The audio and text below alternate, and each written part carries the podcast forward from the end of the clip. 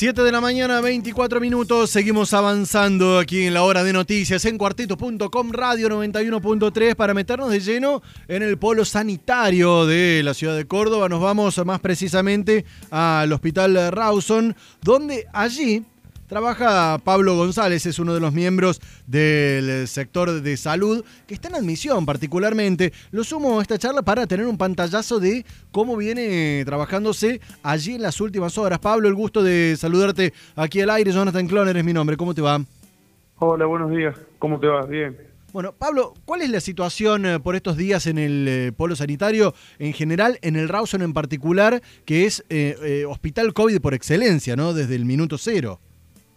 Sí, acá estamos, en este momento estamos viendo casos positivos, eh, o sea, todo lo que sean controles a pacientes positivos, pacientes mayores de 60 años con alguna patología preexistente crónica como diabetes, hipertensión, que se los ve evidentemente mal, porque el COE ha derivado a todo el resto a la terminal en primer medida, eh, que fue algo que falló rotundamente, porque la verdad que yo no entiendo cómo, me gustaría que el ministro explique un poquito qué es lo que hizo con los miles de millones de pesos que en marzo le, dieron de presupuesto para reforzar el sistema sanitario, metiendo dos lucas de personas por día en la terminal, todos amontonados, sin abrir ningún otro punto, eh, se quedan sin insumos temprano.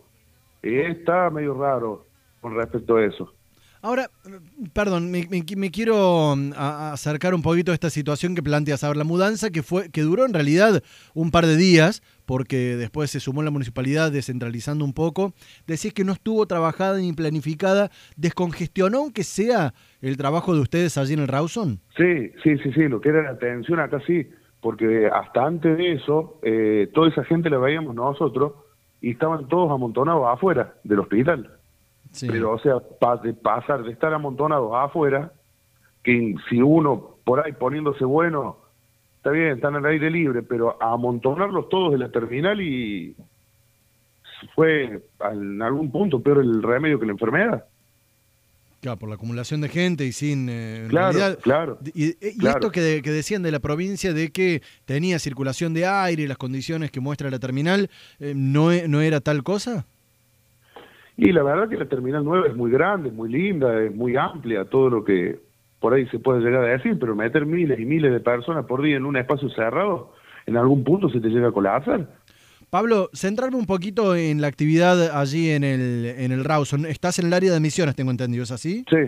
Bien, ¿cómo es la actividad hoy por hoy, más allá de lo que me, de lo que me explicas, de hisopados a personas de grupos de riesgo, aquellos que ya son positivos? ¿Cuál es la situación en cuanto a movimiento, en cuanto a ocupación de camas? ¿Quiénes pueden ir hoy o, deben ir al Rawson? Y hoy los que vienen acá es como te digo, antes, hasta hace unos días atrás, eran los que mandaban la terminal con un papelito que nos mandaban uno al San Roque y otro al Rawson. Sí, un papelito, digamos, un certificado para Exisopen. Perdón. Acá lo, el movimiento de gente ya es prácticamente muy poca gente y están atendiendo justamente eh, los pacientes que realmente están críticos. Ahora, la ocupación de cama está cerca de, ya del 100%. A eso quería hacer foco, porque me decías, el movimiento es prácticamente nulo, pero lo que no quiere decir que la ocupación de camas esté en esa categoría, todo lo contrario. Claro, claro.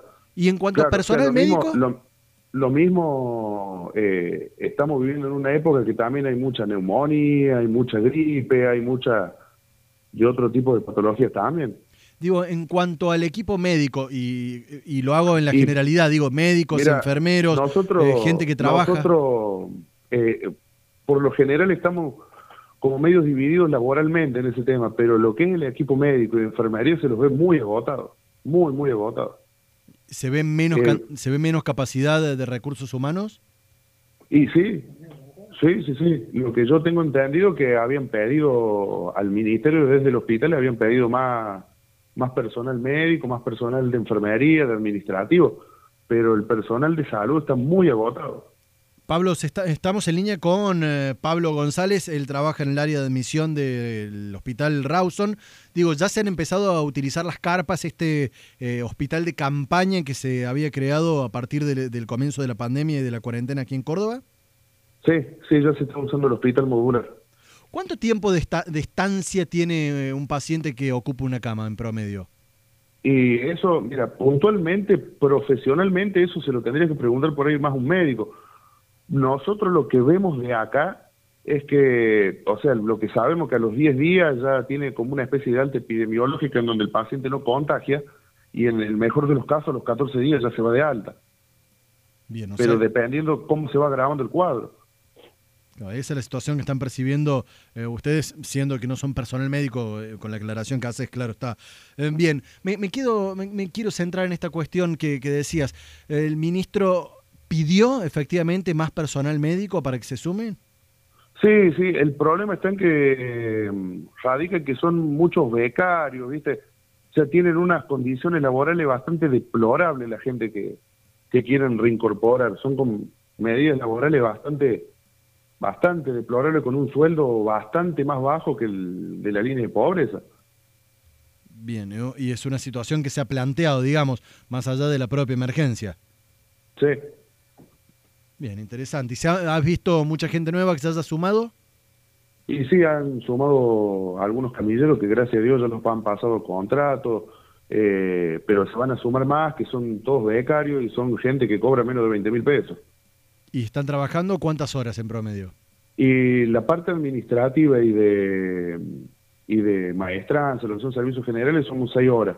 La parte de salud, que son médicos y enfermeros, eso depende de las guardias de ellos, eso ya o sea, saben hace 12, ¿viste? Pero eso ya depende de, ellos, de su jefe, de cómo los organiza el hospital, eso ya no, ya no te podría decir. En Pablo González, en el área de, de admisión del Hospital Rawson, dándonos un pantallazo de cómo está hoy.